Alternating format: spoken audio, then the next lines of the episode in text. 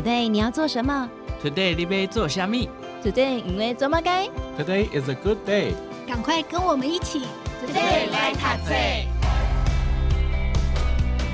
Hello，大家好，欢迎收听《Today 来读册》，我是笑鱼。好，我们在上一集节目当中呢，在上个礼拜，我们跟大家来分享甜甜圈经济学，它有七种新的经济思考，帮助我们有机会可以去打造一个跟环境、跟他人共存共荣的地球，而没有人是落在贫穷线底下，或是困苦，或是环境遭到严重破坏的状态。那么，在今天节目当中，我们要继续跟大家来分享甜甜圈经济学。那么这本书的作者呢，他具体提出了哪一些新的思考模式？那我们在今天邀请到的是台湾环境规划协会理事长，同时也是台大气候变迁与永续发展国际学位学程兼任助理教授赵家伟教授来到节目当中跟大家分享。教授好。主持人好，各位听众朋友大家好。好，在我们上一集当中有很快帮大家浏览了七个新的思维，欢迎大家可以回去听哦。好，那在今天呢，我们要继续来提到，就是里面其中一个叫做培养人性。哎、我觉得这个也蛮有趣的，因为作者他提到说，要从所谓的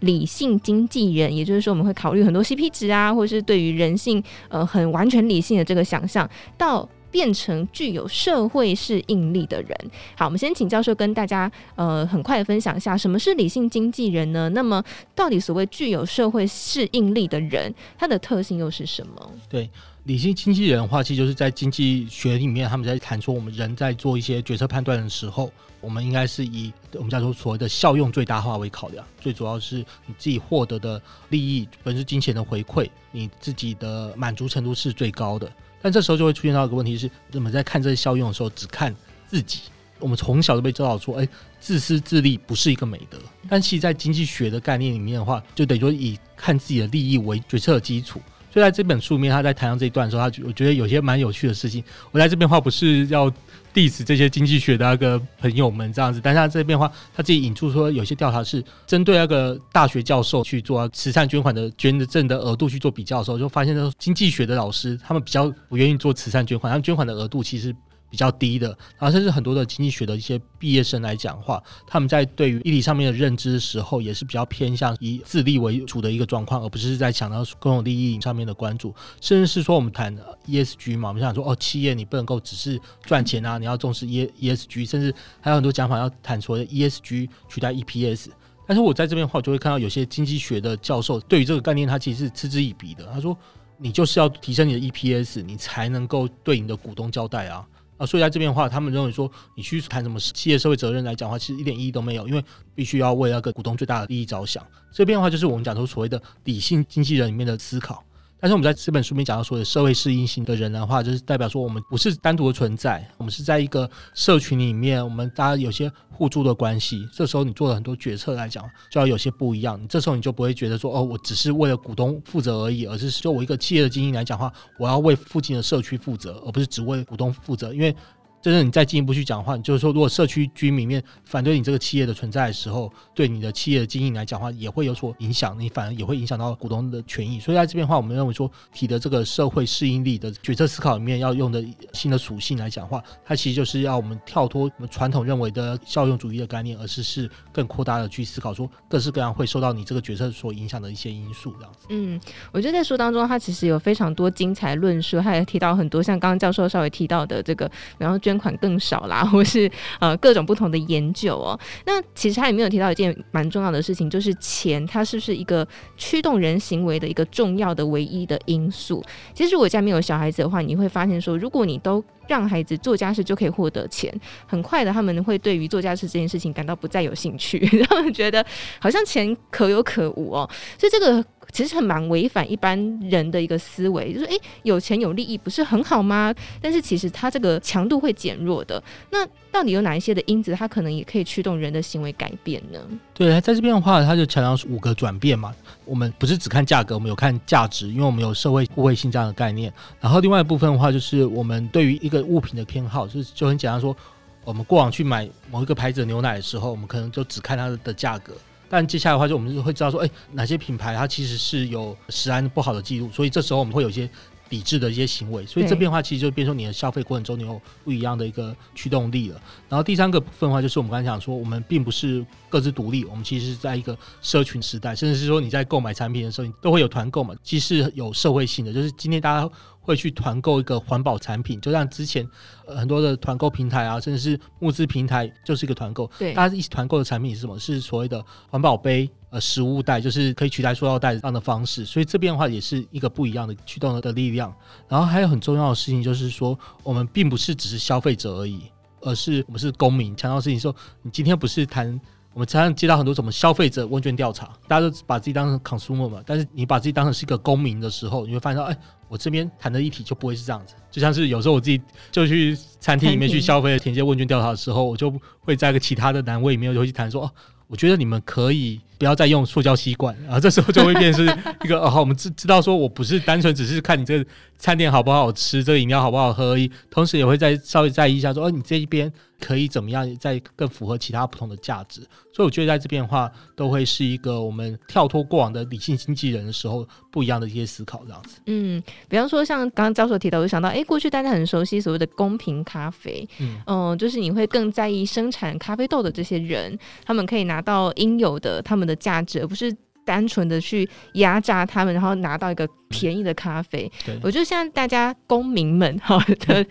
呃，消费的模式的思维已经有一些很大的不同了。像教授这样子到餐厅去，用消费者的力量 去驱动餐厅这种改变，哎，我觉得也是一个蛮好的，我过去没有想过的方式哦。好，所以呃，更在永续、更贴近整体思维的人呢，他的特质会蛮不一样的。那其实我们有提到，就是说富者越富，贫者越贫，八十二十法则，就是他说明了说贫富不均的议题其实是很严重的。在书当中还有提到一个很有趣的事情，他说呢，其实大家。他想象中所谓的贫穷，好像会落在什么中美洲啊、非洲这些国家，但是其实贫穷很多是在所谓的很富有的国家当中会出现的。好，所以到底这个经济成长，它是不是一定会造就所谓的贫富不均？它是一个必然的结果吗？对，这边我要强调说，其实，在过往来讲的话，在经济学里面就会有一个叫做库兹奈曲线，因为库兹奈。他就是发明 GDP 衡量的经济学者，他是非常重要的一个经济学者。所以呢，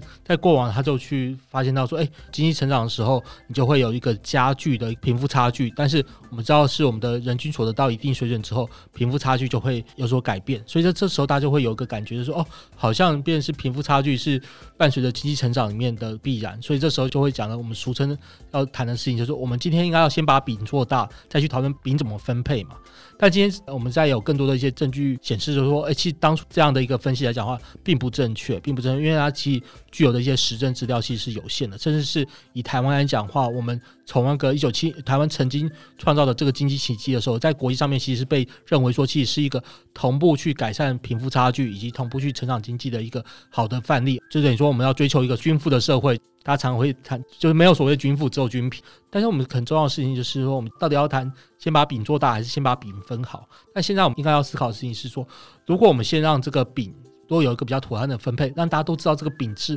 好的话，大家才有动力去把饼做大嘛。不然的话，我们就会出现到的状况，就是说，其实现在讲的这个贫富差距来讲的话，它不单单只是生活的不便而已，甚至会讲说贫富差距会杀人。所谓的贫富差距会杀人，或者是很多公共卫生的研究没都显示来讲话，贫富差距跟你公共健康的状态来讲话，都是会有正相关的。就是你的那个贫富差距越大，就是你公共健康的冲击也会越大，不论是自杀率啊，甚至是所谓营养不良这些问题，然后还有糖尿病这些部分的话，其实具有一个正相关性的。啊，另外一方面的话，我们也会看到说，那其实贫富差距对我们政府政策的决策来讲的话，其实都会有一些负面的效果嘛。因为大家就会讲说，那富人他们又可以捐赠很多的政治现金，然后所以他对一些法案上面他们的影响力就会越大，所以就会对所谓的民主来讲的话，其实是会有些妨碍的。所以我们今天要看的说，贫富差距它并不是激励我们经济成长的一个动力，而是是它是一个要去被解决的问题。嗯啊，所以在这本书里面，他当然有强调说一些解决问题很重要的方式，要提五个方式。他第一个部分土地这一块的问问题，在台湾一定很有感受。然后第二个部分的话，其实要看的是货币政策，就是央行它的利率到底要不要管控啊，那个汇率到底要不要管控啊？就因为我们台湾就维持这个低汇率状况的时候，就导致说我们其实人均所得，其实我们的购买力会有有所影响，背后它其实也会跟贫富差距这边是有关系的。然后再的话，就是要去谈所谓的企业这边的管控，就是我们对企业的一些课税的方式、课税的要求这边这边为何？然后再后面两个来讲的话，就是科技，特别是像现在在谈的 AI 啊，这些人工智慧的发展，其实在这本书里面有提到这件事情，就是说，其实现在有国际上面谈这个 AI 发展的时候，同步很多国家里面在谈这个 AI 的发展的一个政策里面的时候，其实同步都会把说，呃，那我们如何能够针对这些 AI 这边要去科额外的税负来讲话，去作为 AI 发展政策里面的一个配套，甚至是国际上面也有调查说，哎，其实像瑞典的那个劳工，他们其实对 AI 的支持程度。比较高，相较于美国是高的。他们说很大的因素就是因为北欧的劳工来讲的话，他们具有。很庞大的工会支持，其实他们有就业保障，他们不用担心 AI 啊或机器人去取代了他们的工作，哦、所以这时候就会变成说，那我们过往来讲的话，很多的贫富差距的确会是因为科技的发展里面所带来的这些影响，就例如是，就像我们现在会讲的数位落差一样，其实数位落差某种程度来讲的话，也是会加剧贫富差距。那这时候的话，不能够只是把说呃数位落差这件事情当成是一个发展的必然，而是是要把它当成是我们要去解决的问题。嗯，然后最后一项的话，其实就是知识，就是我们现在讲的我们。迈入一个知识经济嘛，然后我们也希望说台湾能够逐渐是迈向知识经济，所以这些教育平权里面的话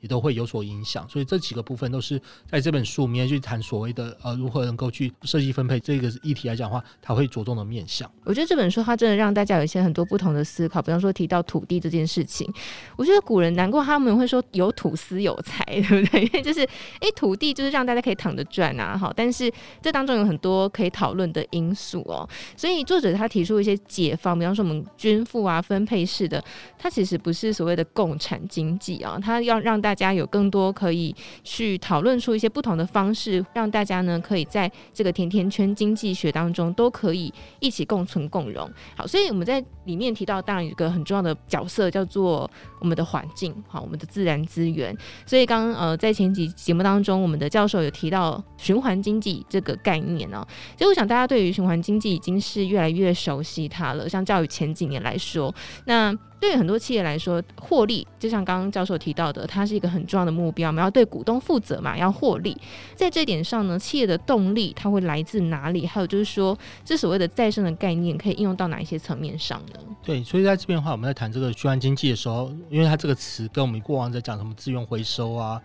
我喜欢再利用，它很不一样的事情是，它今天要谈的事情是我们整个经济体运用资源的方式要整个翻转，所以它这一块也其实挑战一个我们在台湾的民众其实过往的一个印象就是，其实按照中研院的调查，其实在二零二零年的时候，他是做大概一万多份面对面的访问，然后他发现到说，台湾大概还是有将近六十五 percent 的民众认为说，所谓的经济成长总是会伤害环境，所以他们认为说，那我们为了环保的话，我们可能要降低我们的生活水准。那其实今天谈的这个循环经济，就创造再生这件事情来讲的话，其实就是要克服我们这个迷障。就因为回到说，那其实创造循环这个事情，它已经不再只是一个示范性的做法。而是是你今天去买一双球鞋的时候，你可以看到说，哎、欸，他们才会有标签，就说，哦，我这个球鞋里面九十五 percent 的材料其实是用循环料所制作的，所以就代表说，哎，其实这个事情它已经是开始有个正向的一个主流化的一个表现，也在很多市场上面有所呈现，然后甚至我们有看到很多大的企业也都要开始要有这样的承诺，就像是你下一次你去逛一个 IKEA 的时候，哎、欸，在这边可以讲，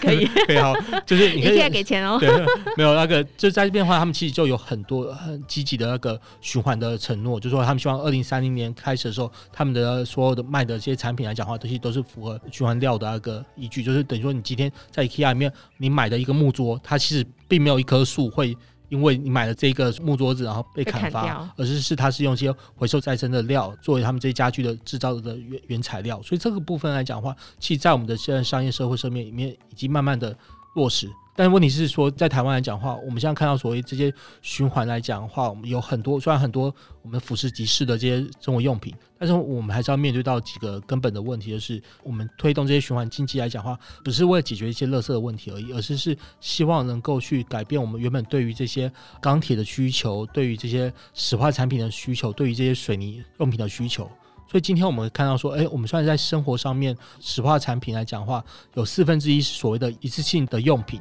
呃，我们今天我们管了吸管，管了就是说那塑料杯，然后甚至说像台北市最近就在讨论说，哎，饮料店都不能够用塑胶杯这样的一个政策。但是在这边的话，我们还要去意识到说，那我们这些所谓的一次性产品里面，还有很多面向来讲话，其实是没有管理到的，然后是没有导入循环经济的一个概念。甚至是我们今天看到说，台塑公司他们有强调说，二零二五的开始，他们生产的原料不再是提供这个一次性产品的使用。那我们就要去问他说，哎，那你这样的话。那个一次性产品的原料的使用量在你的你的乙烯产量里面的四分之一的时候，那你是不是代表说你这样就可以少产一些乙烯，然后这样的话还是可以维持你这个企业的经营跟获利模式？你在这边的话才能够去符合循环经济里面要达到说，哎，我们要把这些生产过程中会产生污染的这些原物料能够尽可能的能够降低。举例来讲，像是我们在谈水泥，我们今天两三年前大家都很在意啊水泥啊、开矿啊、挖山啊。那我们当然有听过一些什么，呃，挖了山之后那边可以做水池养鱼这 这些的奇怪的谈法。但是今天我们要面对到说，为什么会有这样的一个水泥需求来来讲的话，就是因为我们在这边，我们其实套用循环经济的概念来讲的话，我们就包含是说，那我们不论是有很多的一些废弃物，它其实可以作为水泥原料使用。然后另外一部分就是说，那我们的建筑形式里面，我们可能需要水泥量并不是那么多，我们可以利用一些最适当的这些设计方式，然后甚至是鼓励高强度水泥的方式，然后使用再生料比。例比较高的水泥的方式来讲话，去根本去减少我们对于一些石灰石的需求。这时候我们就不用挖那么多的山。但这几个最关键的这些让台湾的环境冲击能够大幅度降低的这些重点原物料来讲话，我们目前在循环经济的政策规划来讲的强度其实是比较不足的。所以这变化的话，如果我们从这个概念里面回到台湾的时候，我们一方面是很开心说，而且台湾民众对这个概念其实是接受度是很高的。就是说，我们今天呃，就四年前之前去进吸管的时候，其实我是很担心的，我担心大家会很反弹。但是后来就发现到说，哎，其实大家好像很快可以接受。然后像最近大家带这个随身杯这件事情，就马上看到说，有很多过往我没有做这个举动的一些朋友，他们就开始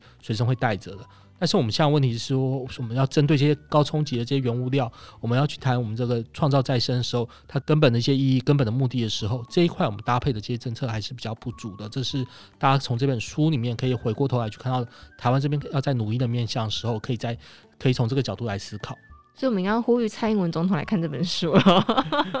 有些政策上的根本的改变。好，当然我觉得对于很多一般市井小民来说，政策可能不不一定是我们可以个人去撼动的，但是它有一个公民的力量，我们可以去做这件事情。但是如果以个人来说，大家可以怎么来落实，或者是怎么样一起做《甜甜圈经济学》这本书当中提到的很多的思维呢？对，我觉得在这边的话，第一个是可能要改变思维，就是我们今天。呃，今天我们台湾大概有六十五 percent 的民众，他是认为说，哦，我们保护环境的话，就要降低生活水准嘛。那所以反过头来讲话，这六十五 percent 的民众，我们当然是非常认为说，呃，这六十五 percent 的民众愿意是为了那个环保，然后愿意牺牲一些生活品质，这的确是非常值得敬佩。但这时候就会变说，那其他三十五 percent 可能就会看到你原来是要牺牲生活品质才能够达到保护环境，他因此他就会更呃积极性的去反对一些一些作为，更退却，更退更退却。所以在这边的话，我们其实在谈的这天天圈经济学概念来讲的话，就是说今天我们要回头去看，哦，你的生活水准的定义是什么，然后。同时，你今天要想说，我们今天当环境品质就是我们生活水准的一块的时候，你今天就不会有这样的问题，就所谓的呃，是不是要牺牲生活品质，然后才能够保护环境？因为对你来讲的话，好空气它是一个生活品质里面的一环，然后不要面对到就是夏天的时候不要热死人，这是你的生活品质一环的时候，你今天就不会再陷入这样的困扰。然后另外一方面的话，就是我们台湾在这边，我们看到说，那同样的中研院的问卷，他有去问大家说，你会不会愿意呃为了环保，然后刻意去不买哪些产品？对，就绿色消费的那个才行的意愿，我们就发现到说，从二零二零年跟二零一零年相比来讲的话，总是会采用这样作为的比例来讲的话，从九点五 percent 大概进阶到十二 percent。然后经常采取这些作为的民众来讲的话，从三十 percent 大概是稍微减到二十五 percent，也就是说，今天会总是跟经常会采取这些作为的民众来讲的话，整个合计来讲，其实是从大概四十 percent 降到三十七 percent，代表说我们民众其实在消费上面这一块可能是还需要一些支持的，因为有在鼓励大家去做所谓的绿色消费、绿色采购，然后你常常看到卫生纸上面会有那个什么环保标章啊这些的作为，或者是所谓你要买家电的时候，它都会什么能效分级，都是省电啊或者耗电啊。但在这边可能要让大家理解到说，嗯，我们做这些事情到底它有怎么样的贡献？所以这几个部分是我觉得是每次消费的时候，其实都是一个对于一个新的概念的支持啊。所以我觉得大家在。后续消费的时候，可以再积极的去思考这件事情。我觉得在这边的话，也是另外一个很重要的作为。然后我们可以看到，既有一些民间团体，就像是呃绿色公民行动联盟，他们其实有设计一个叫做“扫了再买”的一个 app，就是今天你去卖场去买东西的时候，你可以去用那个 app 去一去扫它的 barcode，你就会可以看到说，哎，这家企业、这家公司生产这个方面的公司，它有多少的污染记录。然后这时候的话，你可能下次你再去买东西的时候，你不只是去比那个它的热量的高低，然后同时也可以去看说哦，哪个企业他们在一个环境面向的表现为何。所以其实有这些工具可以让你尽可能去落实这件事情。但是我在这边话，其实当然是更鼓励各位听众的事情，就是大家不要忘了说，每次选举的时候，其实都是社会改变的一个机会了。那我们可以看到说，其实现在地方政府不能够只是讲说我这个地方有多少建设，他们同时几乎每个地方政府都有提所谓的 SDG，这个县市他们在 SDG 里面做多少。因为这些事情来讲的话，它其实就是对于整个城市的想象，对于整个城市的愿景重新去行错的一个机会。接下来也会有很多的呃环保团体会去提出所谓在气候跟能源方面的一些评比的时候，那大家可以去关注这些面向，然后也会有很多社会福利团体里面去看说，那这些候选人他们对于社福的议题有没有去关注的时候，大家也可以去关注这些面向。因为这两个并在一起的话，其实就是我们在讲的甜甜圈经济学里面强调的社会基盘跟那个地球限度这两个内圈跟外圈的概念。所以我觉得。这变化是，大家在哦，我们讲的所谓的生活来讲的话，我们除了是日常的消费行为以外的话。的选票也是一种选择，也是一种意向的表达。我觉得这边都是大家可以在生活里面去落实这本书里面所传达一些意念的机会。嗯，好，所以今天来跟大家分享这个甜甜圈经济学哦，它真的就像刚刚教授提到，我们的每一个人都是很有力量的，我们的消费的力量，然后还有选票的力量。你去餐厅，然后你去买东西，其实它都是一个无形当中去形塑一种社会的氛围或是文化，然后你进一步可以影响到很多的企业主哦。所以真的不要忽视每一个人小小的力量哦，好，所以在今天跟大家分享这本书籍叫做《甜甜圈经济学》，就再度的分享给所有的听众朋友。那么在今天呢，也再次感谢我们台湾环境规划协会理事长，同时也是台大气候变迁与永续发展国际学位学程兼任助理教授赵家伟教授带来精彩的分享，谢谢教授。谢谢各位听众朋友，谢谢主持人。